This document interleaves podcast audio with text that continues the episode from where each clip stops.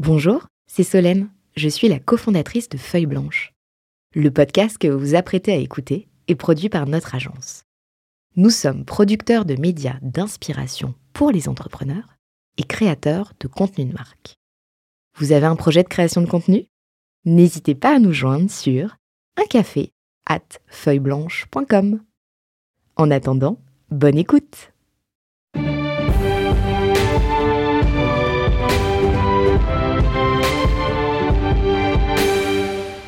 Français.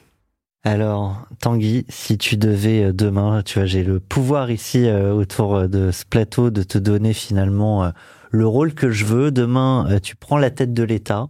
Si tu dois changer quelque chose, ta grande réforme, ton grand projet pour la France, l'Europe, le monde, tu voudrais bouger quoi?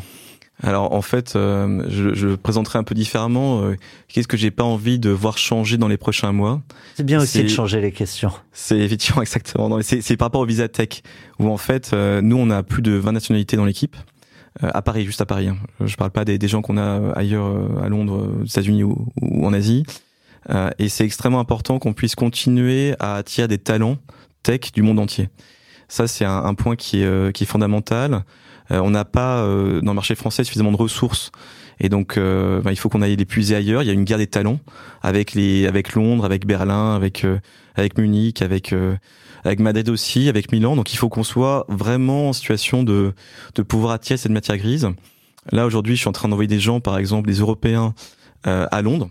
Et comme c'est une identité qui est réglementée, il va me falloir pour certains d'entre eux 18 mois avant de pouvoir avoir les visas nécessaires pour envoyer des gens au Royaume-Uni.